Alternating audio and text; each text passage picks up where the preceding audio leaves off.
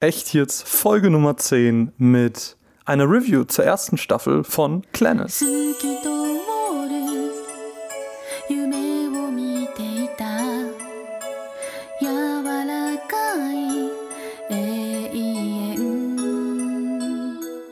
Einen wunderschönen guten Morgen und herzlich willkommen zu einer weiteren Ausgabe, zu einer Jubiläumsfolge von Echt jetzt. Folge Nummer 10 mein Name ist Marvin und bei mir ist die zauberhafte Mine. Hallo. Hallo. Tatsächlich wortwörtlich äh, vor mir, weil äh, ich hier mit, mit Reisemikrofon bin. Äh, wir haben uns jetzt dazu entschlossen, eine etwas längere Reise auf uns zu nehmen, äh, weil euch erwartet jetzt nicht nur diese eine Folge über Planet, sondern gleich mehrere. Ähm, wir werden jetzt über die erste Staffel sprechen, werden in einem anderen Podcast über die zweite Staffel sprechen und wollen eigentlich auch ganz gerne nochmal so eine richtige Echt jetzt Folge mit Hintergründen. Original, echt jetzt. Original echt jetzt Folge machen, äh, wo wir dann so ein bisschen über Hintergründe und so sprechen werden. Ähm, ja, aber fangen wir doch einfach mal an mit hier der Staffel. Wo wollen wir anfangen, Mina? Wie bist du eigentlich zu Planet gekommen? Wow, gut, dass du mich das fragst. Da gibt es ja wirklich eine Geschichte zu. Sehr fantastisch. Ja, um so, ähm, um so ein bisschen anekdotenreich in den Podcast einzusteigen. Ähm, ich habe nämlich eine kleine Hintergrundgeschichte zu, zu Planet, weil du kanntest das ja bis hierhin gar nicht, weil ich habe dir das ja so ein bisschen empfohlen und war so, boah, wäre das nicht cool, wenn wir da was drüber machen würden. Habt ihr, glaube ich, bei der Animagic letztes Jahr das erste Mal davon erzählt, als wir da an dem An dem Stand vorbeigelaufen sind. an dem Stand vorbeigelaufen sind, genau. Ähm, meine Geschichte zu Planet ist ein bisschen älter. Ähm, der Anime ist ja schon, schon elf Jahre jetzt mittlerweile alt. Erstausstrahlung war der 5. Oktober 2007 und ungefähr um den Zeitraum, ja, ja, also ungefähr um den Zeitraum, vielleicht ein Jahr später, habe ich auch das erste Mal von Planet gehört. Ähm, war nämlich damals meine ganz, ganz krasse Warcraft 3 Zeit, wo man dann so Fun-Maps und so gespielt hat, dann ist man auch in, in äh, Gilden gejoint und dann gab es da einen Typen, wo ich tatsächlich letztens beim PC ausmisten auch nochmal alte Texte und Bilder von ihm gefunden habe, weil er selber geschrieben hat und er meinte auch, das wäre alles sehr Planet inspiriert gewesen. Also, boah, du musst mit Planet anfangen. Und ich, äh, 14-jähriger Bub oder was ich war, äh, mit Planet angefangen und fand es ganz, ganz, ganz fürchterlich. Ich konnte das nicht gucken. Und dann beiseite gelegt nach ein paar Folgen, fand es super cheesy und so und gar nicht cool. paar Jahre später, Bisschen erwachsen geworden. busy erwachsen geworden, äh, Schnitt, keine Ahnung, ist jetzt vier, drei, vier Jahre her, äh, hatte dann irgendwie nichts, nichts zu gucken. Und ich war so, ja gut, was könntest du denn schauen? Was gibt's denn so auf dem Markt? Geguckt. Planet. Es gibt ja noch Planet. Nice. Genau, und dann bin ich auf Planet wieder gestoßen und habe das geguckt und ich habe mich darin verliebt. Äh, und, und mit der Liebe sind auch einige Tränen geflossen. Warum das aber ist, da werden wir bestimmt Das gleich weiß noch auch mal. ich noch nicht. Das weiß, naja, du hast auch schon geheult, muss ja, man sagen. aber die richtigen Bäche sind erst äh, später bei dir gebrochen. Das stimmt. Nicht die Bäche, die Dämme. Die Dämme, die Dämme sind erst tatsächlich in der zweiten Staffel gebrochen. Da werden wir aber in einer anderen Folge drauf kommen. Äh, genau, und dann habe ich gesagt, Mine, echt jetzt? Planet, wie fändest du es? Und dann? Ja, dann habe ich äh, ein bisschen recherchiert, habe die gute Kerstin von Filmkonfekt Anime angeschrieben und die war direkt so, Podcast finden wir super, hier, nimm, take this. Und ich war so, geil. Kurze Zeit später hat er dann ein riesiges Paket voller Planet-Liebe da. ähm, und ja, ich glaube, auf, die, auf dieses Paket und auf das, was uns da erreicht hat, kommen wir ganz am Ende nochmal zu sprechen. Macht, glaube ich, am meisten Sinn. Ähm, ja, also am Ende des spoilerfreien Parts, würde ich Genau. sagen. Weil dann kann die, die nicht gespoilert werden Genau. wollen, können dann abschalten und müssen nicht später nochmal vorausgeben. Genau. Und dann äh, haben wir Planet gestartet. Äh, Ich weiß nicht, ich war sehr gespannt auf Planet, aber auch sehr misstrauisch. Warum? Also der Look hat mich schon sehr abgeturnt, möchte ich fast sagen. Ja, aber das ist einfach ein älterer. Also es ist ja, Ja. einfach dem, dem Alter so ein bisschen Ja, das schuldig. ist, glaube ich, der, dieser Zeichenstil, der zu der Zeit in war. Das ist ja auch sehr Sailor Moon-esque, würde ich fast schon sagen, so die Gesichter und sowas. Wobei das schon sehr extrem auf mich wirkte und auch diese große Ansammlung an jungen Schulmädchen war so ein bisschen. Mag ich sowas? Weil ich habe sowas noch nie geguckt. Also außer Sailor Moon halt. Kann man, kann man das vergleichen? Nee, überhaupt nicht. Nee, kann man eigentlich nicht. Ähm, aber ich habe halt sowas noch nie in die Richtung geguckt, deswegen war ich sehr gespannt. Und ja, dann haben wir damit gestartet. Vielleicht äh, ein paar Eckdaten Eckdaten zum Anime. Ich habe schon gesagt, die Erstausstrahlung war am 5.10.2007. Genretechnisch lässt sich Planet am ehesten in Drama, Fantasy und Romance äh, so ein bisschen rein. Oh, so ein bisschen rein Slice of Life. Genau, das, das spielt er so ein bisschen mit rein. Slice of Life, genau. Hat auch seine Harem-Aspekte auf jeden Fall, äh, die im Laufe des Animes deutlich werden. Staffel 1 umfasst 22 bzw. 23 Episoden und eine OVA. Das heißt, eine Zusatzepisode, die nicht Canon ist, die einfach nur da ist, weil sie irgendwie Bock drauf hatten, sie zu machen. I don't know. Ähm, das Studio, das, das den Anime gemacht hat, ist Kyoto Animation, die man wahrscheinlich am ehesten äh, vom 2013er Anime Free kennt. Dieses Oh, Schwimmding. wirklich? Ja, ja. Krass, die hätte ich jetzt nicht zusammengetan Ja. im Kopf. Ähm, genau, und äh, was, glaube ich, auch noch ganz wichtig ist zu nennen, ist, dass Clannad nämlich auf einem Videospiel, auf dem gleichnamigen Renai Adventure Clannad basiert. Und äh, das merkt man an so Kleinigkeiten. Das ist jetzt so ein bisschen Trivia, wenn man so möchte. Aber das meinte ich auch schon zu dir, als wir das jetzt äh, geguckt haben, nochmal für den Podcast, dass diese Übergänge wirken wie aus dem Videospiel. Und das ist tatsächlich so. Sie haben die Übergänge stellenweise aus dem Videospiel entnommen, damit es eben, äh, damit du diese Referenzen siehst. Ist auch eher ungewöhnlich, glaube ich, ein Anime über ein Videospiel zu machen, oder? Glaube ich nicht, weiß ich nicht. Ich glaube, ich glaube, Also ich glaube, gewöhnlicher ist es andersrum. ja, aber ich glaube, gerade in Japan ähm, ist es oft so, dass so, ja, so, ich weiß gar nicht, wie die heißen, diese, diese Adventure, wo du Ja, ähm, wie irgendwas heißt mit das? Novel. Light Novel? Nee, Nein, irgendwas mit Novel. Ich weiß es nicht. Ist auch gerade nicht so wichtig. Ja. Genau, ähm, aber ich weiß nicht, wollen wir vielleicht einfach mal mit der Story anfangen, mit dem, Sehr mit der, mit der spoilerfreien, mit dem spoilerfreien Storypart. Wir werden dann später ein bisschen weiterreden, ein bisschen spoilerhafter reden, aber da werden wir euch zu gegebener Zeit einfach Bescheid sagen. Wir haben gar nicht drüber gesprochen, wo wir Ende machen, aber ich würde vielleicht ganz kurz, ähm, ich würde die Story in vier Parts unterteilen. Ja. Das hast du ja wahrscheinlich gelesen in meinen Ja. Notizen. Und ich würde den ersten Part noch vollständig mit reinnehmen Ja. Und vielleicht danach so anteasern, was noch kommt, Mhm. so mit einem Namen. Und dann äh, im Spoiler-Part über den Rest Ja. reden. Klingt das weil, toll? Weil vieles, wie gesagt, es ist ja kein klassischer Shonen-Anime. Es gibt ja nicht so diesen, diesen Aufbau, diesen Klimax, sondern wie du schon gesagt hast, es gibt halt mehrere kleine Parts. Und deswegen kann man halt nicht sagen, okay, wir lassen das Ende weg, weil es halt immer viele kleine Enden gibt. Hm. Deswegen würde ich einfach sagen, wir starten so mit der allgemeinen Story-Setting, Charaktere und dann gucken wir mal. Ja, klingt fantastisch. Ähm, magst du vielleicht damit anfangen? Weil ich habe jetzt so viel mit Eckdaten geredet und viel mit ähm, äh, Anekdote und so. Ich weiß nicht, man, man will ja auch die zauberhafte Mine hören. So nennt man mich. Ja, ja. Man sieht dich auf der Straße und ist so, ey, das ist doch die zauberhafte Mine. Ja, gerne. Also, ähm, worum geht's in Planet? Eigentlich geht's um äh, eine große Gruppe an äh, Highschool-Schülern. Ist das die Highschool in Japan? Ja, ne? Ähm, die äh, Story. Also Oberschule. Ja, Oberschule, Highschool ist so das Gleiche. Die Story äh, beginnt im April 2003 und ähm, was mich überrascht hat, ähm, dass der Protagonist eben nicht zu dieser Mädelsgruppe gehört, sondern eigentlich ein junger Mann namens Tomoya Okazaki ist. Und der ist eben ein Schüler im Abschlussjahr und hat eine etwas schwierige Geschichte zu Hause. Seine Mutter ist bei einem Autounfall gestorben, woraufhin sein Vater eine schlimme Alkoholsucht entwickelt hat und auch eine schlimme Spielsucht. Ähm, daraufhin ist die Beziehung zwischen den beiden total zerbrochen und äh, ja, fühlt sich nicht mehr an wie ein Zuhause für beide, glaube ich. Ähm, Der Vater versinkt total in seinem eigenen Siff, äh, lässt die Wohnung komplett äh, dreckig stehen und wurde dann auch, Gewalttätig. ja, Beziehungsweise es gab eine Auseinandersetzung, äh, wo er ein bisschen handgreiflich wurde. Aber daraufhin hat Okazaki sich die Schulter verletzt und konnte nicht mehr Basketball spielen, wo er eigentlich, was so seine Passion war. Ja. Und das war so der, der Schneidepunkt, wo sich dann auch die Beziehung der beiden geändert hat. Ist jetzt ein bisschen Spoilerino, aber ähm, ist jetzt auch nicht so ultra, äh, es wird halt so in einer Folge mal so ein bisschen erklärt. Ähm, Genau, und, und äh, daraufhin ändert sich deren ganzen Beziehung und sie distanzieren sich voneinander und leben mit, äh, äh, leben aneinander vorbei, sag ich mal. Genau, und das ist so die Ausgangssituation von Tomoya. genau. Ich nenne ihn immer Okazaki. Ja, ist, ist egal. Tomoya Okazaki, wir können ihn auf beide Arten Okay. nennen. Er ist doch nicht so, er ist doch ein bisschen freier. Ja, er ist ganz locker, was das angeht.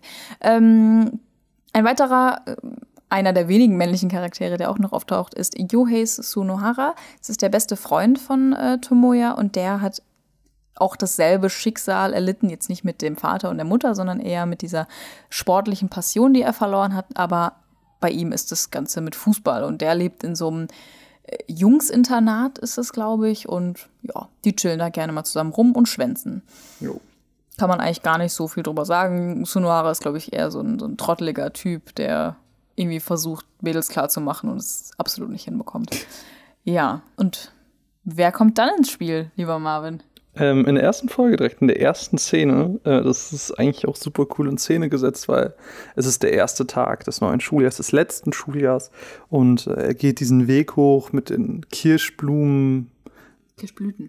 Kirschblütenbäumen und äh, alles ist schwarz-weiß. Und dann sieht dieses Mädchen, dieses Mädchen spricht irgendwelche Sätze vor sich hin, was irgendwie sehr zusammenhanglos wirkt, auch als Zuschauer, aber auch für Tomoya.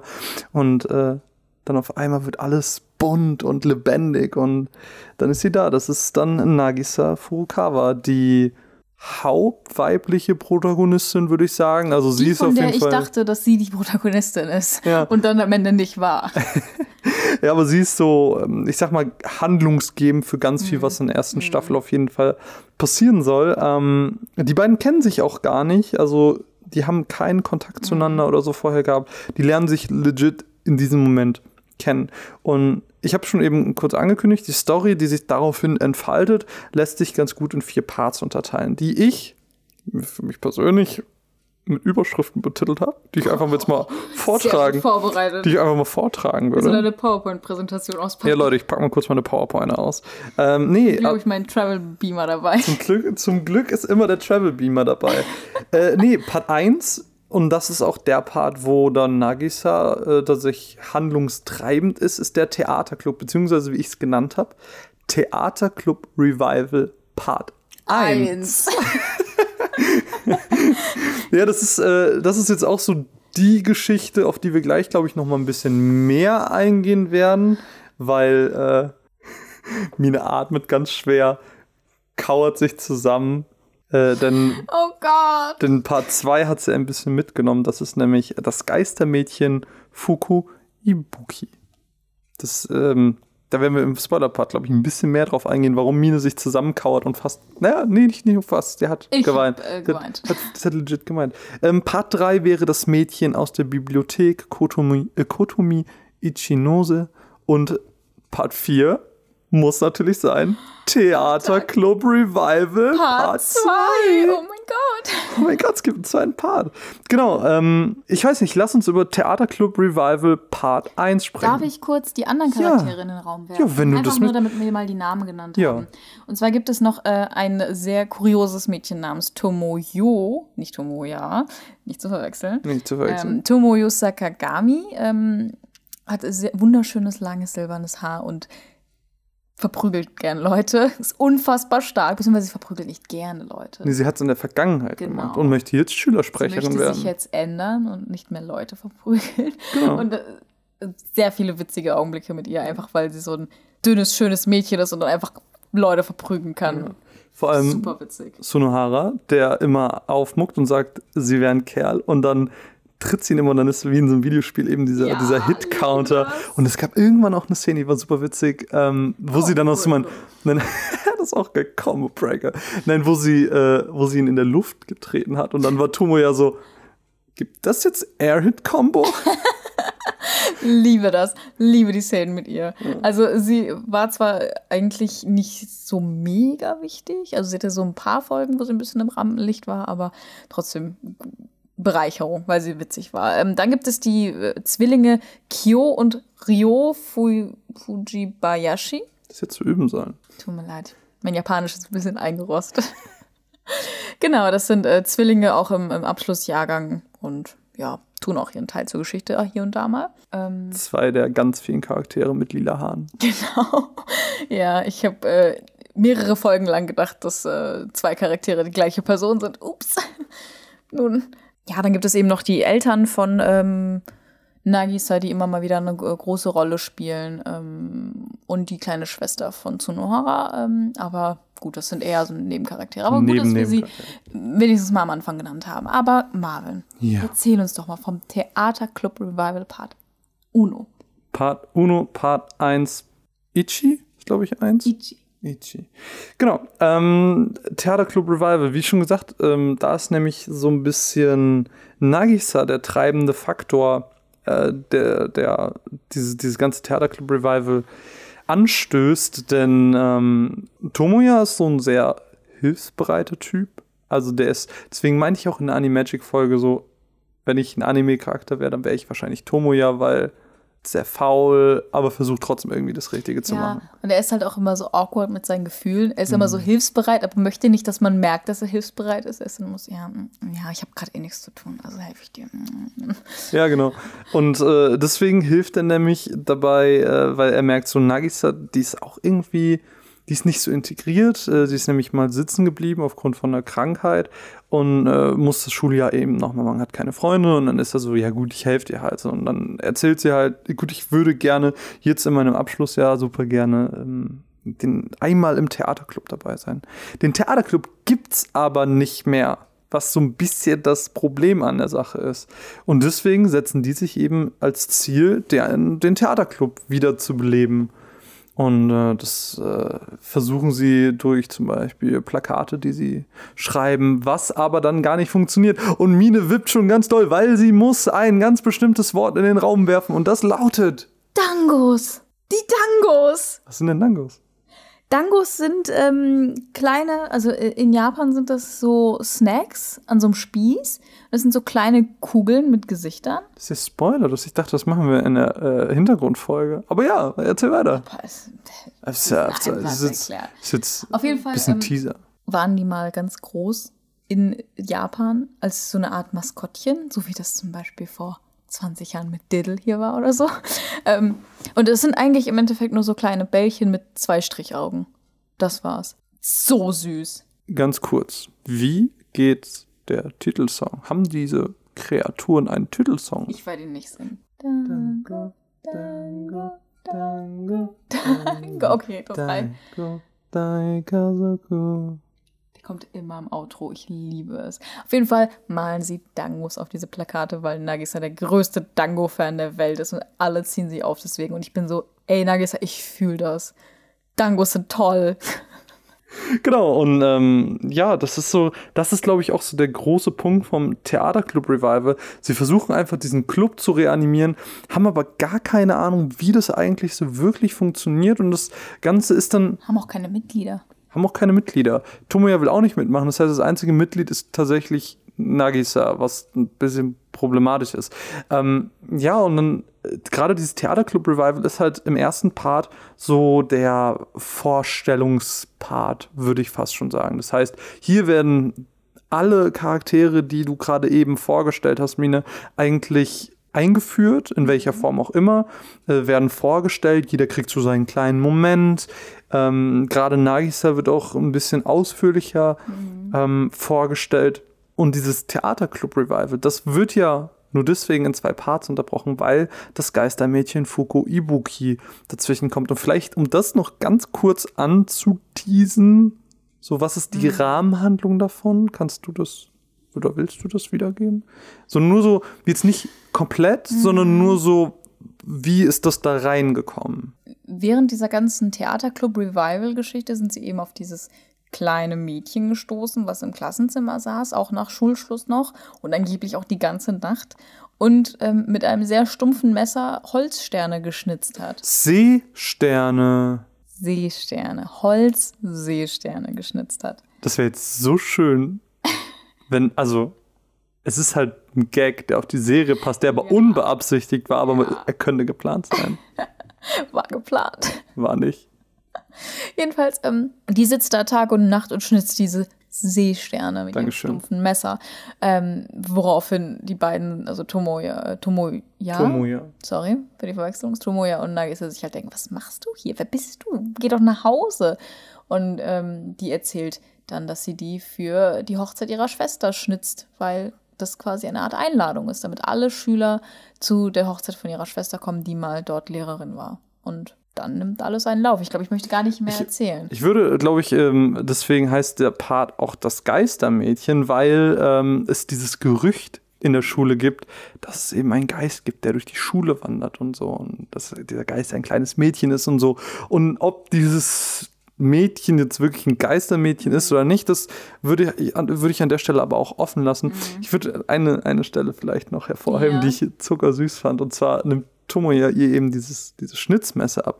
Ja. Und sie hat die Hände kaputt und sie verbindet sie und dann kommt sie am nächsten Tag wieder und ist so, gib mir das Messer zurück. Und er ist so, geht's in der Hand besser? Ja, dann gib mir High Five. Gibt High Five. Ah, ah, ah, ah, ah, Schmerzen, Schmerzen. Und dann so, okay, und jetzt boxen. Wie boxen? Ja, du machst die Hände so und ich box dagegen. Ah, ah, ah. Und das war so einfach so super witzig, dieses, dieses Hin und Her. Und das ist, glaube ich, eine Sache, die Planet generell ausmacht, neben den sehr ernsten Momenten, die immer mal wieder kommen, hat es auch einen großartigen Humor.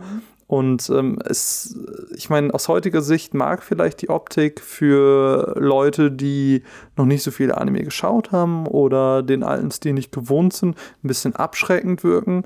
Ähm, aber dahinter vers versteckt sich einfach so viel Herz und so viel Humor, die, in die ich mich einfach verliebt habe. Abschrecken ist, glaube ich, das äh, ganz gutes Wort dafür, weil es eben wirklich nur im ersten Augenblick so ist. Also nach der zweiten Folge habe ich mich 100% dran gewöhnt. So, ich habe nicht mehr gesehen, dass die riesige Augen haben und alle total verrückte Haare, sondern ich habe einfach die Charaktere kennengelernt und mich nicht mehr darauf konzentriert. Aber vielleicht kann ich das auch ganz, also ich finde den Stil jetzt nicht schlecht. Ich finde, er suggeriert nur ähm, eine nicht so ernste Story und das ist nicht der Fall. Also die Story ist ja schon sehr, sehr gut und ernst und hat wirklich emotionale Momente. Ähm, von daher nicht vom Stil, auch wenn er nicht dem eigenen Geschmack entspricht, ähm, ja, abschrecken lassen. Weil ich es gerade vor mir sehe äh, auf dem Bildschirm, ähm, eine Sache, die ich ganz kurz auch noch einwerfen würde, was die Story angeht. Äh, in den, nein, nicht in jeder, aber in ganz, ganz vielen Folgen wird immer mal wieder so ein, und das ist, glaube ich, auch so ein Fantasy-Aspekt der Serie, so, so was Kleines angeteasert mit so einem verlorenen Land, wo noch ein kleines Mädchen lebt und die baut sich einen Roboter, der auf einmal anfängt zu leben. Und man hat gar keine Ahnung, die komplette Staffel über, was das denn überhaupt ist. Und das ähm, finde ich irgendwie ganz mystisch und irgendwie ganz schön. Ja, gerade bei so einer großen Ansammlung an jungen Protagonistinnen habe ich mir auch ganz oft gedacht, okay, soll sie irgendwen darstellen, weil die sich halt auch alle sehr ähnlich sind. Ich habe kurz gedacht, okay, soll das Nagisa sein, in jünger oder älter oder wie auch immer. Habe ich keine Antwort drauf, weiß ich nicht. Also ich hoffe, das wird im Laufe der zweiten Staffel irgendwie aufgeklärt, sonst bin ich sehr unbefriedigt, was das angeht. Ja, es wurde mehr oder weniger aufgeklärt Ja, am Ende der Staffel. Mehr oder weniger. Ich, ich weiß ja, dass es damit irgendwie weitergeht, deswegen wünsche ich mir ein bisschen mehr Erklärung. Das weiß aber auch nur, weil wir gerade eben die erste Folge von der zweiten Staffel gesehen haben. Ja, ähm, aber um vielleicht so ein bisschen jetzt gerade in diesem Spoiler-Part äh, zum, zum Ende, zu, oder spoilerfreien Part so äh, zum Ende zu kommen. Du hast eben schon erwähnt, und es hat ein riesiges Paket von den wunderbaren Leuten von Filmkonfekt erreicht. Wie sahen denn die Versionen aus, die wir jetzt im Endeffekt uns anschauen konnten? Weil ich finde, gerade Anime haben ganz oft, das ist ja nicht wie bei einem PS4-Spiel, wo du ja, du hast halt eine Hülle mit einer CD, so, sondern gerade bei Anime äh, ist es ja immer viel, viel mehr und viel, viel besonderer und da gibt es ganz, ganz tolle Versionen und gerade zur ersten Staffel. Entschuldige, ich bin kurz gestorben. Und gerade zu, Hab an Fuku gedacht. aber an Fuku gedacht, äh, an das gute alte Geistermädchen. Ähm, nee, äh, äh, was soll ich sagen? Genau, gerade da hat, hat uns eine wunder wunderschöne Version erreicht, die, glaube ich, auch nochmal ganz prominent in, in den Mittelpunkt gestellt werden sollte. Genau, also von der ersten Staffel von Planet, die besteht aus vier Volumes, haben wir die Limited Steelbook Editions bekommen und die, eieiei, die haben es in sich. Die sind richtig Premium. Ich will jetzt nicht so, weiß nicht, so, Nee, ich so gestellt. Nicht, ich will jetzt nicht die Werbetrommel trommeln, aber ähm, Die sind halt schon geil. ich bin halt da ganz ehrlich. Also ich bin echt beeindruckt davon gewesen. Also die erste ähm, Volume hat zum einen einen Sammelschuber mit dabei, ähm, natürlich Steelbook Edition, die sind auch wirklich sehr schön, muss man sagen. Natürlich, finde ich, ist fast schon das falsche Wort. Es ist schon was Besonderes, dass ein Steelbook bei ist, weil ich glaube, Nein, bei ganz. natürlich, weil ich gerade gesagt habe, dass wir die Steelbook Edition bekommen haben. Nicht, weil. Ja, weil, weil ich glaube, ähm, bei ganz vielen anderen Sammelschuhen ist es so, dass trotzdem einfach Pappschuhe oder so sind. Und Ja. Steelbook finde ich immer an sich schon hochwertig und dann noch ähm, Sammelschuhe finde ich geil. Ja, und die sind halt auch sehr schön veredelt und sowas. Ja, ähm, dann waren da noch ein paar Postkarten bei, ähm, so ein paar kleine Goodies. Aber was mein persönliches Favorite ist, Ganz kurz. Äh, Postkarten mit 10 aus der Serie. So, genau. Mit so sozusagen Screenshots aus der Serie. genau. Mit äh, schönen Momenten. Dein Highlight. Mein Highlight, oh mein Gott, in der ersten Volume ist ein Dango-Plush dabei. Der ist sogar richtig groß. Also, Ja, ich weiß nicht, magst du ihn mal kurz holen? Äh, Der ist, glaube ich, schon so groß wie meine Hand oder so. Zeig mal. Größer als meine Hand. Größer als Mines Hand, sagt sie. Also, er ist ungefähr so groß wie meine Hand und doppelt so breit wie meine Hand. Also ist schon, also es ist, äh, ich habe ja schon erklärt, was ein Dango ist. Es ist im Prinzip ein runder Plush mit zwei äh, Strichaugen, aber ich liebe es. Es fühlt sich auch gut produziert an. Es ist einfach ein süßes Goodie, was auch einen Zusammenhang zur Geschichte hat, schon von Anfang an. Und das ist immer im Outro, es ist irgendwie immer da. Es ist halt einfach, oh, liebe den Dango. Ganz viel Liebe für den Dango. Es, äh, auf der, auf der Animagic haben wir auch ähm, mit denen gesprochen und da hat sie uns auch erzählt, dass in der anderen Version ist der Baby-Dango aus dem, aus dem Outro dabei. Und der, Oh also, mein Gott. den fände ich ja zuckersüß. Er ist so süß. Ich bin, ich bin fast schon traurig, dass der Baby-Dango nicht hierbei war. Weil ich glaube, Baby-Dango ist noch mal geiler. Aber erwachsener Dango ist auch schon ziemlich cool. Ist auch schon ziemlich cool, ja. Ja, ähm, ähnlich sind eben die anderen ähm, drei Volumes aufgebaut. Ähm, da ist natürlich kein Sammelschuh dabei. Obviously, den haben wir ja jetzt schon. Aber da ist immer eine Kleinigkeit dabei als wirklich hochwertiges Goodie, was irgendwie im Zusammenhang mit der Geschichte steht. Eigentlich auch zu dem Zeitpunkt. Kommt hin, oder? Ja, ja, genau. Genau. Ähm, ich muss das kurz überlegen. Und zwar in der. Auf jeden Fall bei der zweiten Volume passt es ganz gut mit dem Zeitraum. Da haben wir nämlich zum Beispiel auch Fuku vorne drauf. Ähm, und das Goodie in der zweiten Volume ist ähm, ein Schlüsselanhänger mit einem Holzseestern, wo Planet draufsteht. Weil sie schnitzt Holzseesterne. Oh, liebe sowas. Das Coole ist ja, ich meine, für mich war es ah, cool. Für Ja, dich war es ja, ja, wirklich ja. so ein Erkunden. Du hast es gesehen und dann warst du so, deswegen der Seestern. Ja, ich war halt echt so, okay, was hat das zu tun? Ist das jetzt einfach nur ein Schlüsselanhänger? Und dann habe ich das gesehen und war so, oh, wie cool. Also das ist nicht einfach nur so, ihr habt hier einen gebrandeten Kuli. Ja, ähm, dann geht es weiter. Dritte Volume auch wieder Steelbook, Postkarten und diesmal ein ähm, Stofftaschentuch mit einer Kirschblüte drauf, wo kleine drauf. Auch das hat man während der Serie gesehen. Mhm. Das ist nicht so ganz so offensichtlich, weil es jetzt nicht so eine mega krasse Rolle spielt. Aber äh, ich fand es ganz schön, das während der Serie auch zu sehen. Da war ich so, guck mal, Mine, Mine, da, da ist es. Ja. ähm, und zu guter Letzt, die vierte und letzte Volume hat das kleine Schweinchen von Kyo. Das war doch die mit den langen Haaren, ne? Von den Zwillingen. Mhm. Botan heißt Genau, das, das kleine Wildschweinchen. Ja, ihr kleines äh, zugelaufenes Pet-Wildschweinchen. Ja, mega. Ist dann halt auch wieder so ein bisschen Plüsch, ein bisschen Genau. härter, ein bisschen klein, also deutlich kleiner auch Ja, als, äh, also ich sag mal so, Würde in meine Hand passen. würde in deine Hand gerade so passen. Also deutlich kleiner als der Dango, aber deswegen nicht weniger süß. Ja, also allgemein war ich ziemlich beeindruckt, weil gerade so Plüsch-Sachen sind ja auch gerade sehr in, würde ich fast schon sagen. Ähm, gibt ja auch viele andere Firmen, die irgendwie Plüsch produzieren aktuell. Und das einfach mal in eine Collectors Edition zu packen, hat halt für mich persönlich, größer Plüsch-Fan, viel Mehrwert. Und ich fand halt auch schön, dass das irgendwie immer einen Bezug hat und wie ich schon gesagt habe, nicht einfach nur irgendwas ist, was gebrandet wurde und hier nimmt es, ja. Ja, bin ich auch ganz, ganz großer Fan. Ähm, dazu, also es ist jetzt nichts Aktuelles. Ein Planet gibt es natürlich auch schon länger, also hörte sich gerade so ein bisschen an, wollte ich einfach nur nochmal sagen. Ähm, was wollte ich denn dann gerade noch erwähnen? Ach so, genau, die, das ist natürlich dann alles nochmal in so einer Box. Ob man die Box dann behält bei den anderen drei Volumes, ist natürlich, kann natürlich jeder für sich entscheiden. Das ist jetzt nicht wie so ein Sammelschuber, wo das in der ersten drin war, aber trotzdem ganz nett so. Also viel Liebe für die Edition, weil die wirklich, wirklich cool sind, die Steelbooks cool sind und Wir können ja noch mal, äh, so habe ich mir das zumindest überlegt, Fotos davon machen, in den Beitrag legen. Das heißt, wenn ihr Bock habt, euch es anzugucken, könnt ihr es dann machen. Oder ihr geht einfach auf den Shop von Filmkonfekt Anime. Dort könnt ihr es euch angucken und direkt bestellen. Vielleicht, vielleicht habt ihr euch in den Dango verliebt. Ja, äh, verlinken wir auf jeden Fall alles im Beitrag, beziehungsweise Bilder müssten wir doch machen. Ah, vielleicht kommen die ein bisschen später.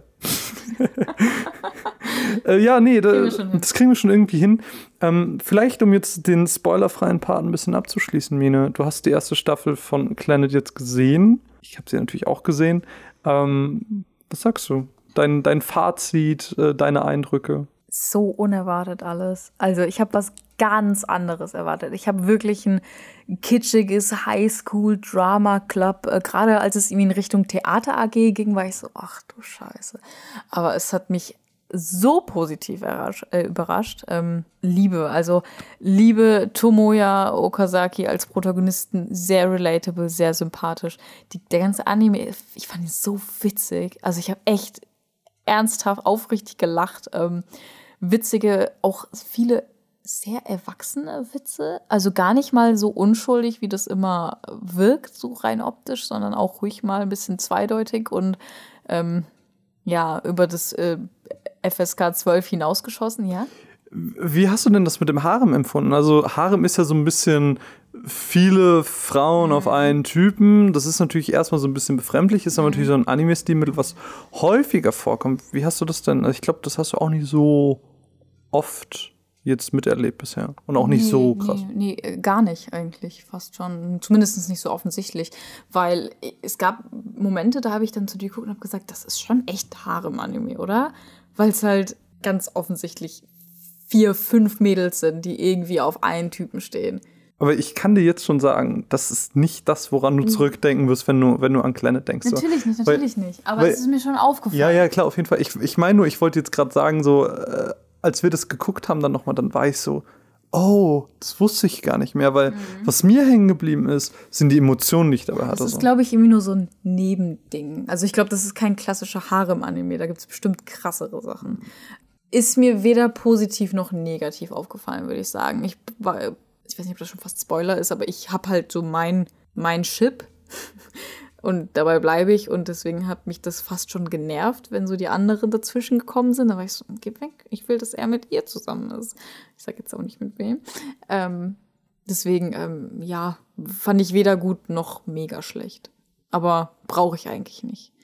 Fand es aber, fand diese etwas erwachsenere Richtung cool, weil muss nicht immer alles äh, in Zuckerwatte umgewickelt sein, äh, wie das halt manchmal wirken kann. Gerade bei viel großen Augen, rosa, mädchenhaft, dann kann es halt auch immer ein bisschen, ja, unerwartet sein. Aber insgesamt so Planet weiterempfehlen und Ja, auf jeden Fall. Also wenn man einfach Lust hat auf so einen lockeren Anime übers Leben, man braucht jetzt keinen Superboss, der sich dreimal transformiert oder äh, fünf Naruto Kyubi-Formen, dann kann man sich Planet sehr gut angucken. Also es ist wirklich einfach nur so ein Wohlfühl-Anime. Ich habe echt Folgen gehabt, wo ich danach gedacht habe, oh Gott, ich fühle mich einfach so gut gerade. Ich habe einfach so viel Spaß. Ja, jedem, der irgendwie was Lockeres für zwischendurch fast schon, oh, kann man eigentlich ganz gut zwischendurch gucken, äh, sucht, kann ich nur wirklich nur ans Herz legen. Es ist, ist sehr emotional, traurig manchmal, ähm, trotzdem lustig. Ich weiß nicht, ich bin großer Fan. Ich liebe es. Du guckst mich so erwartungsvoll an. Sag du doch mal was dazu. Ich, ich liebe Planet und das jetzt nochmal zu gucken war wirklich nicht weniger emotional. Es funktioniert beim zweiten Mal genauso gut, wie es beim ersten Mal funktioniert hat. Ähm, ich habe es eben schon kurz gesagt, ich fand die Version, die wir hier hatten, einfach wunder wunderschön. Äh, ist natürlich dann alles nochmal ein bisschen anders, als ich das beim, äh, beim, beim letzten Mal schauen hatte. Ähm, ich ich finde es einfach, ich würde nicht mal sagen, dass es was für zwischendurch ist, wie du gerade meinst, weil ich glaube, man muss sich schon drauf einlassen. Also jetzt nicht im Sinne von, du musst dich auf das Harem-Ding einlassen. Das sehe ich nämlich genauso objektiv, äh, nicht objektiv neutral wie du. Also das ist weder gut noch schlecht. Das ist halt einfach da. Das ist halt einfach Teil dieser Welt. Und es, ich sehe es halt eher als, dadurch, dass es eben so Slice of Life ist und Tomo ja auch ein Typ ist, der ganz, ganz vielen Leuten hilft, eher als natürlich an, dass viele ihn auch gut finden. Da muss ja nicht immer alles direkt irgendwie auf. Ich will ja gerne mit dir zusammen sein. Ich glaube, gerade Kyo ist ja auch einfach nur mit ihm befreundet. Zum Beispiel. Geht. Also ich finde, sie hat schon. Also am, die ist schon am weitesten weg davon. Ja, aber äh, sie, sie war immer so, ich helfe dir, also der Schwester, Mhm. ihn zu kriegen. Und das fand ich dann halt auch ganz süß, und dass es immer diese Unterstützungsmission, Mhm. nenne ich sie jetzt mal, gab, wo Was ich cool fand, jetzt wo du gerade unterstützen gesagt hast, ähm, dass ich mag das halt, glaube ich, nicht so gerne, wenn in so Harem-Situationen unter den Harem ist immer ein Junge, mehrere Mädels, ne? Es gibt das, Glaube, ja. es gibt das ja auch noch umgekehrt. Das hat, glaube einen anderen Namen. kann sein. Ähm, ich finde es dann halt schön, wenn die Mädels sich, sich dann untereinander nicht so ankeifen und äh, bekämpfen und äh, Krieg führen, sondern halt, es gab halt irgendwann einfach den Augenblick, wo alle cool miteinander waren. Und es gab eigentlich keine krasse Eifersucht oder so. Das hätte mich, glaube ich, mega genervt. Ja, und vor allem, dass Tomo ja von sich aus eben auch ein sehr distanzierter Typ war, war das eben äh, nie störend, sondern es wirkte alles sehr natürlich. Also dieser Aspekt wurde schon sehr, sehr gut platziert und sehr, sehr gut umgesetzt. Ähm, Wenn man es braucht. wenn man es braucht, genau. Ähm, ansonsten, ich liebe die Emotionalität, ich liebe genauso wie du den Humor, äh, ich liebe die Soundtrack. Soundtrack ist auch sehr, sehr schön. Ich liebe den, äh, die Referenzen zum, nicht nur zum eigenen Videospiel, sondern auch zu Videospielen insgesamt. Ja. Also Sachen wie den Hit-Counter. Das ist halt einfach super witzig. Ich Ja. liebe jeden einzelnen Charakter. Jeder hat, jeder hat seine eigenen Momente. Äh, es ist Das einfach, stimmt. es steckt Für einfach jeden wird ein bisschen Zeit eingeräumt. Genau, selbst für die Eltern von Nagisa. Und das ist halt, das ist halt absolut krass und es funktioniert super gut und äh, das mag vielleicht nicht für jeden was sein, aber wenn man gerne mal was anderes als ein Schon-Anime schauen möchte, dann würde ich einem das super gerne ans Herz legen. Also, ähm, Nicht von der rosa Zuckerwatte ablenken lassen. So. Genau, und das ist, ich, ich finde halt, ähm, um vielleicht ganz kurz einen Bezug zur äh, letzten Folge war das, glaube ich, mit The Eccentric Family zu schlagen, Zur letzten Review. zur letzten Review, genau. Ähm, da haben wir noch kritisiert, dass es einfach so vor sich hin dümpelt. Ja. Aber das Gefühl hast du hier von Anfang an nicht, sondern selbst wenn es nicht so den großen Antagonisten gibt, wenn es nicht so den großen Endgegner gibt, gibt es trotzdem immer ein, eine Motivation und ein Ja. Ziel, sei es das äh, Theaterclub Revival, sei es das Geistermädchen oder sonst irgendwas. Es gibt immer eine Motivation, die die Handlung vorantreibt und das finde ich Auch hier super viele gut. kleine Ziele sozusagen. Genau, genau, das meine ich. Ähm, und das finde ich halt sehr, sehr gut und das funktioniert hier sehr, sehr gut und äh, deswegen funktioniert es auch als Slice of Life Anime so viel besser als die Eccentric Family und das, Mhm. Muss obwohl es schon elf Jahre alt ist. Ja. Liebe ich einfach und ich würde das jedem, wie gesagt, der auf so einen Anime Bock hat, bedingungslos empfehlen und äh, holt euch diese wunder wunderschönen Versionen, weil selbst die Vanilla-Sachen Ja. In der sind Pappschuhe. in den Pappschuber sind ja trotzdem immer noch sehr, sehr schön. Ja. Also viel Liebe dafür auf jeden Fall. Gut, ich würde sagen, das reicht aber auch an spoilerfreier Review, oder? Oder hast du noch irgendwas hinzuzufügen? Nee, ich glaube, es ist alles gesagt. Ich glaube, es ist alles gesagt. Ja. Dann, ähm, falls ihr jetzt an dieser Stelle abschaltet, dann äh, vielen, vielen Dank. Nein, red weiter. vielen Dank fürs Zuhören. Ähm, ich würde sagen, wir nehmen den Dango-Song als Übergang. Äh, Bitte den Original, nicht mich. Doch, doch, ich nehme dich gleich auf, wenn du Dango singst. Vor allem, du machst nicht Daikazuku, sondern du bist so Dango, Dango, Dango. Tango. Also du singst einfach Dango weiter, aber super sympathisch. Ähm, ja, nee, wir sprechen jetzt noch so ein bisschen über unsere spoilerhaften Eindrücke. Wir nehmen kein Blatt mehr vor den Mund. Wenn ihr das also nicht hören wollt, wie gesagt, vielen Dank fürs Zuhören. Ähm, holt euch Planet. Wenn nicht, sind wir böse auf euch. Äh, ihr findet alle wichtigen Hass. Hass. Ihr findet alle wichtigen Links im Beitrag, in der Podcast-Info und äh, ja, bis bald. Und für alle anderen, bis gleich.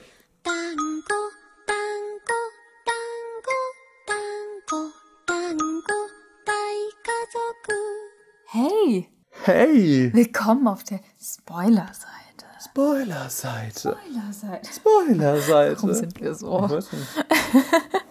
Ja, können wir über Fuku das Geistermädchen reden? Willst du da anfangen direkt? Ja.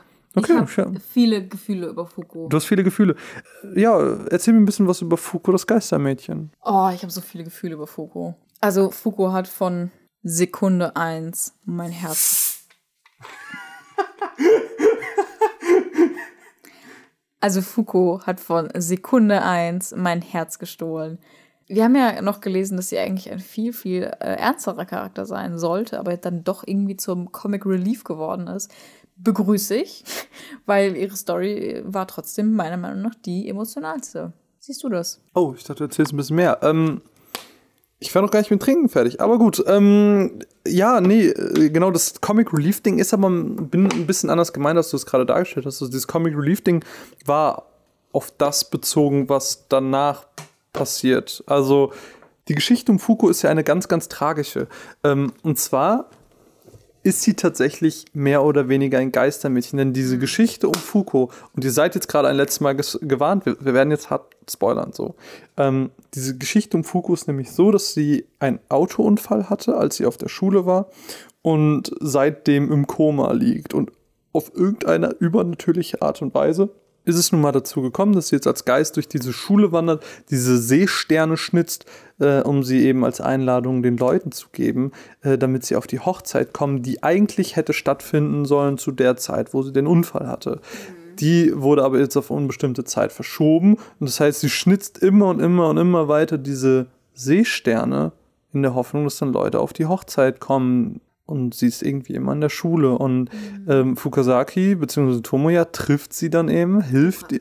Was habe ich denn? Fukusaki. Fuka Oka Der Shipping Name. Oka jetzt, bin ich raus. Okazaki. Okazaki. Sorry. Äh, keine Ahnung, wie ich gerade darauf kam. Tomoya.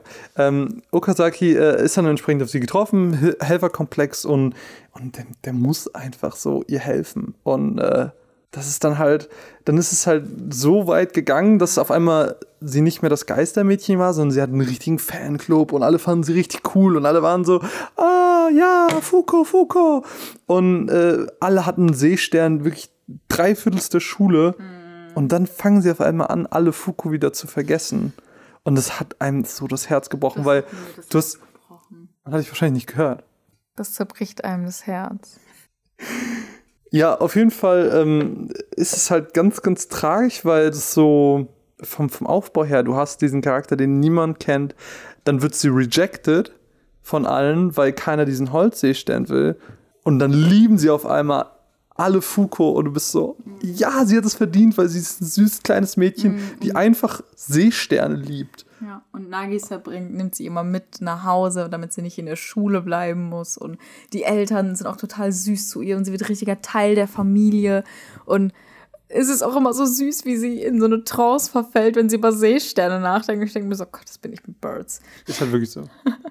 Und es ist halt einfach so, so ein süßer Charakter, dem man einfach irgendwie helfen will, dem man, ich weiß nicht warum, hat in mir so ein Helferinstinkt auch, äh, ist eingesetzt und ja, und dann fangen halt alle an, sie zu vergessen. Und ich habe auch ab dem Moment habe ich schon gedacht, oh Gott, ich will nicht, dass Tomoya und Nagisa sie anfangen zu vergessen. Ich hatte so Angst davor. Und ja, auch der Moment ist dann irgendwann gekommen. Das war dann gegen Ende äh, eigentlich ein Hin und Her. Also mal haben, haben sie angefangen, sie zu vergessen, dann waren die Erinnerungen nochmal wieder da und dann waren sie wieder weg und es wurde eigentlich immer, immer weniger, bis sie dann irgendwann, ja, vergessen war. Und das war echt traurig. Ich sehe gerade wieder ein bisschen Pipi in deiner Also Da Augen. habe ich echt, das war wirklich sehr emotional und gut geschrieben, muss ich sagen, weil dir das wirklich irgendwie ans Herz gewachsen ist, weil zu dem Zeitpunkt, was waren wie viele Folgen? Sechs, sieben Folgen oder so. Und das ist schon sehr, ja, emotional gewesen. Zumal sie dann auch irgendwelche Augenblicke zusammen haben, wo sie ihren Partyhut kaufen für die Hochzeit und denkst, oh Gott, ist das süß und das ist halt alles so selbstlos. Sie möchte einfach nur, dass ihre Schwester eine schöne Hochzeit hat und, oh Gott. Vor allem dieser krass emotionale Moment war ja dann wirklich auch, als, als die Hochzeit stattgefunden hat und so. Ja. Und dann hatte sie auf irgendeine Art und Weise, weil die Schwester hat sie nie gesehen, weil die war zwischenzeitlich auch mal in der Schule und so. Und sie hat sie nicht gesehen. Und es war so, oh Gott, no, jeder sieht sie, nur die eigene Schwester nicht. Und dann gab es diesen Moment, wo sie ganz kurz sagen konnte, alles Gute zur Hochzeit. Ich habe alles dafür getan, dass du eine schöne Hochzeit hast. Und du bist so, Baby, oh Gott. Komm in meine Arme. Und äh, da muss auch ich, großer, starker, bäriger Mann, auch sagen, da sind alle Dämme gebrochen. da sind wirklich alle Dämme gebrochen. Da, da ging einfach nichts mehr und da habe ich geheult wie ein kleines Mädchen. Weil es war einfach wirklich, wirklich schön. Und das innerhalb der ersten Hälfte des Anime, das war krass. Mal weniger. Ich würde sagen, das war so das Mid-Season-Final. Das war schon echt heftig. Also Liebe für Fuko. Äh, ab dem Zeitpunkt ist sie dann halt immer mal wieder als, äh, wie schon angesprochen, Comic Relief aufgetaucht in irgendwelchen random Situationen. Fuko ist da, rettet den Tag oder macht irgendwas random und haut direkt wieder ab. Ganz komisch, aber gab, echt es, gab, lustig. es gab so eine geile Szene, wo so äh, Oberschüler von einer anderen Schule vor der Schule waren und ähm, dieses silberhaarige Mädchen, Tomoyo. Tomoyo, ähm, verprügeln wollten, weil sie irgendwie wieder in der Gegend war und sie durfte nicht mehr hin, keine Ahnung, irgendwie Stress von früher. Und äh, dann, dann ist eine ganz angespannte Situation und auf einmal taucht Fuko auf und ist so, okay, bei der Macht der Seesterne, geht weg! Okay, es hat keinen Effekt auf euch. Ich habe alles getan. Fuko ist weg. Und läuft dann so weg. Und dann so, was ist gerade Liebe das. passiert? Liebe es. Und dann so, ich habe das Gefühl, ich habe sie schon mal irgendwo gesehen. Das war so Zucker. Ja, also daher fühlte sich das für mich auch ähm, wirklich zweigeteilt an. So der Fuko-Teil und alles danach irgendwie. Auch Ach wenn der so. Teil danach irgendwie auch ähm, nochmal seine eigenen Stories hatte. Man hat schon gemerkt, okay, mit dem Fuko-Arc, möchte ich schon fast sagen, hat, war halt schon der erste Teil beendet. So. Ich, ich dachte, du meinst was anderes. Ich dachte, du meinst das Gefühl. Also, ich, mein Gefühl war nämlich auch ein bisschen zwiegespalten. Zum einen äh, fand ich es schön, dass Fuko nicht komplett weg war. Andererseits fand ich ein bisschen inkonsequent, dass sie so als Comic Relief wieder aufgetaucht ist. Ich hätte es schöner gefunden, wenn sie sie so- einfach vergessen hätten. Ja, wenn es halt mit diesem emotionalen Ende, wenn es das gewesen wäre. So. Ja. Hätte ich irgendwie cool gefunden. ja. Aber Aber, was naja. passiert danach? Was passiert danach? Äh, danach ist ja das Mädchen aus der Bibliothek dran, das wir auch immer wieder schon kennengelernt haben innerhalb der ersten Folgen, mit der Tomoya ab und zu äh, geredet hat. Aber die kriegt noch ihren ganz eigenen Part, denn, wie sich rausstellt, kennen die beiden sich schon wesentlich länger. Äh, die Eltern von diesem Mädchen sind eben bei einem Flugzeugabsturz, waren irgendwie Wissenschaftler oder so, äh, gestorben. Sie war die ganze Zeit alleine und äh, noch bevor das stattgefunden hat, als sie ganz, ganz klein waren, waren Tomoya und dieses Mädchen eben befreundet. Kotomi, ähm, waren sie eben befreundet. Und das war äh, auch eine ganz süße Geschichte, die sich da entwickelt hat. Nicht tragisch, tragisch. Also ich würde nicht sagen traurig, sondern eher tragisch, ja. genau. Und äh, sie war am Ende dann auch so, am Anfang wollte ich dir sagen, dass wir uns kennen. Aber dann warst du auch so nett zu mir und ich wollte, dass du dich selber dran erinnerst. Und das war irgendwie so, oh, Fuck. fuck, das ist süß. Also Kotomi lebt ja so ein bisschen in ihrer eigenen Welt. Ähm, dieser hyperintelligent und muss nicht mehr zum Unterricht gehen und hängt deswegen den ganzen Tag nur in der Bibliothek und ist irgendwie total in, in einem anderen Space unterwegs. Äh, und ja, daher, äh, ja, hm, bin ich der größte Fan von ihr, aber ihre Geschichte war sehr ergreifend und tragisch und ja. Es gibt dann halt diesen Augenblick, wo alles irgendwie aufgelöst wird, wo sie dieses ähm, Testament, möchte man fast sagen, oder dieses Dokument von ihren Eltern verbrannt hat, wo eigentlich ihr Testament drauf stand, oder? Nee, das war ein Katalog. Ach, das, oh mein Gott, das war der Katalog für diesen, diesen Teddy, den sie ihr holen wollten. Genau, sie, sie hat sich ja nie irgendwie was gewünscht. Und dann, als sie Tomoya kennengelernt hat, wollte sie wie so ein ganz normales Mädchen sein. Und war dann zu ihrem Vater so, boah, ich hätte gern Teddy. Und er war so, ich werde dir den schönsten Teddy von allen besorgen. Hat dann einen Katalog bestellt und so. Und äh, hat dann im Flughafen den schönsten Teddy gefunden. Und als das Flugzeug abgestürzt ist, hat er die wichtigen Dokumente aus dem Koffer rausgeschmissen und den Teddy reingetan. Und an diesem Tag, wo alles aufgelöst wird, innerhalb der Geschichte, taucht dieser Koffer wieder auf und da ist der Teddy drin. Und sie kriegt einen Brief von ihren Eltern. Jahre später. Und das dann, Gott, jetzt gerade, wo ich dr- dran denke, kriege ich bis Pipi in die Augen. Fuck. Ich dachte kurz, du weinst. Nein. Nein, das ist schon wirklich sehr, sehr traurig auch alles. Es ist- Also es geht natürlich ein bisschen ausführlicher und länger, aber müssen wir jetzt auch nicht Folge für Folge wiedergeben. Aber das ist halt auch wieder ein sehr tragischer Teil. Und da merkt man auch wieder, was für ein hilfsbereiter Charakter Tomoya ist, weil er halt dann die ganze Nacht den, das Unkraut aus dem Garten äh, rauszupft, um alles für sie schön zu machen, um hier, glaube ich, eine Geburtstagsfeier zu organisieren oder sowas. Und oh, sehr emotional. Liebe. Und die beiden wurden halt in dem Augenblick, glaube ich, auch ein bisschen geschippt, aber war da nicht so der Fan von.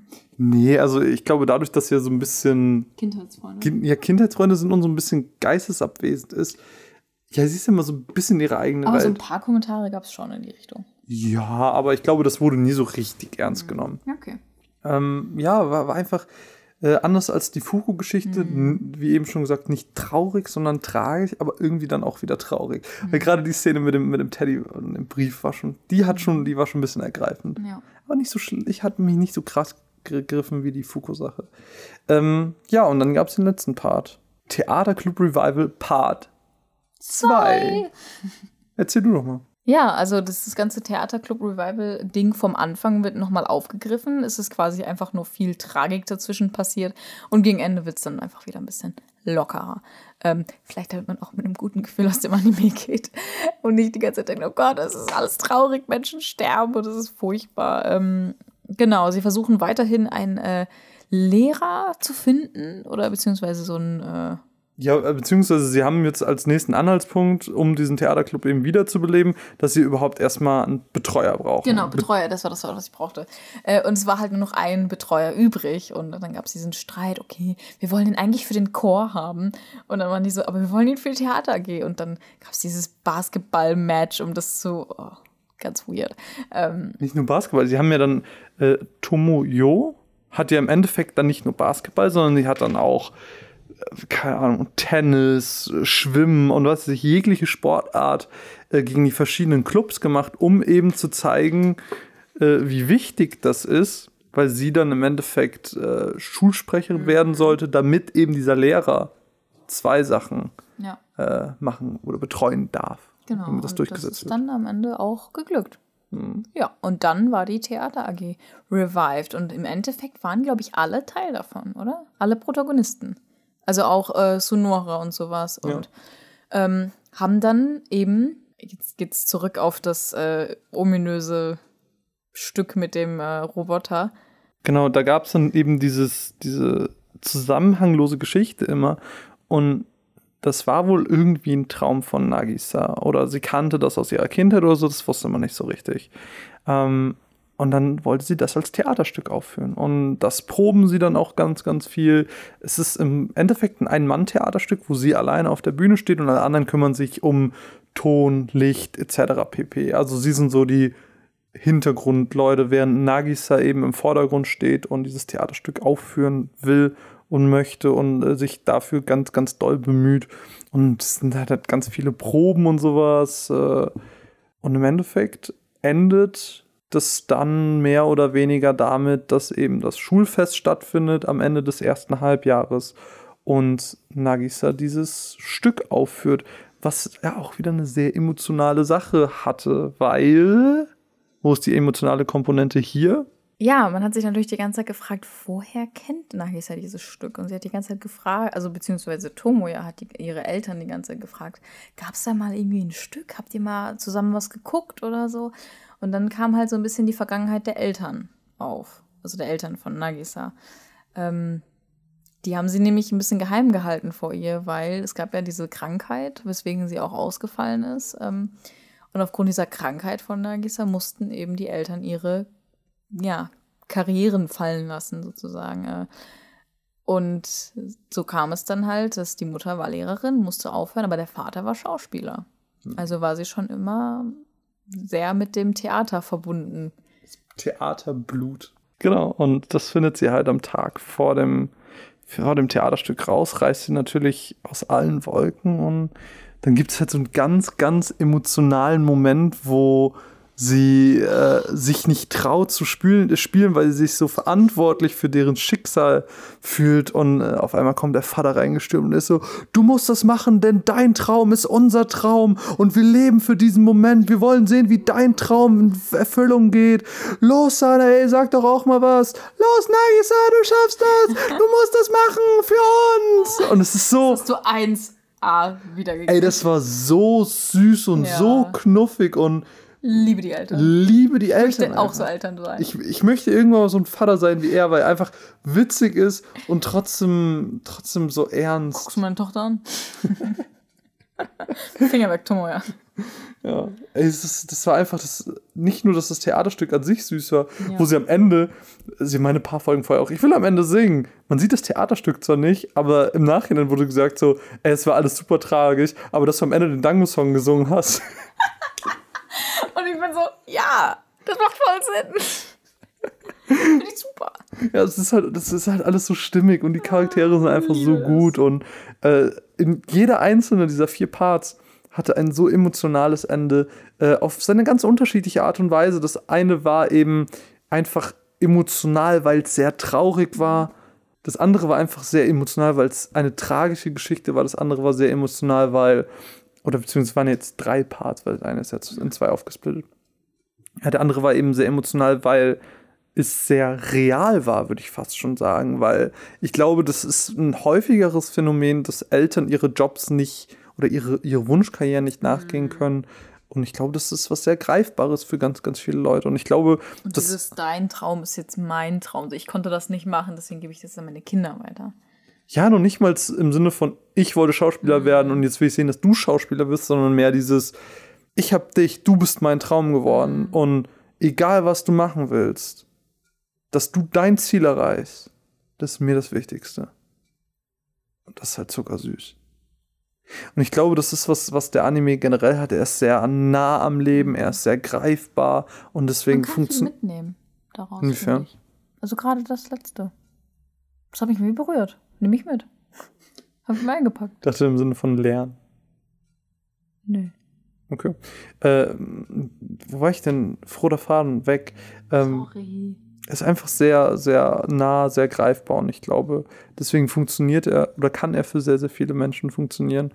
Man muss sich halt ein bisschen drauf einlassen, aber wenn man das erstmal getan hat, dann äh, erwartet eine zauberhaft schöne Geschichte Ja. Mit Hochs und Tiefs und äh, die Höhen sind sehr, sehr hoch, aber auch die Tiefs sind sehr, sehr tief und äh, ja, wir haben jetzt so ganz, ganz viel von der Story, wir haben alles von der Story gespoilert. Sorry. Aber ist natürlich jetzt auch der Spoiler-Part, äh, was natürlich jetzt auch so ein bisschen Absicht war, wenn, euch, wenn ihr es nicht, jetzt nicht mehr sehen solltet. Ähm, es ist einfach, es ist einfach so gut. Es macht einfach so viel Spaß. Und macht Spaß.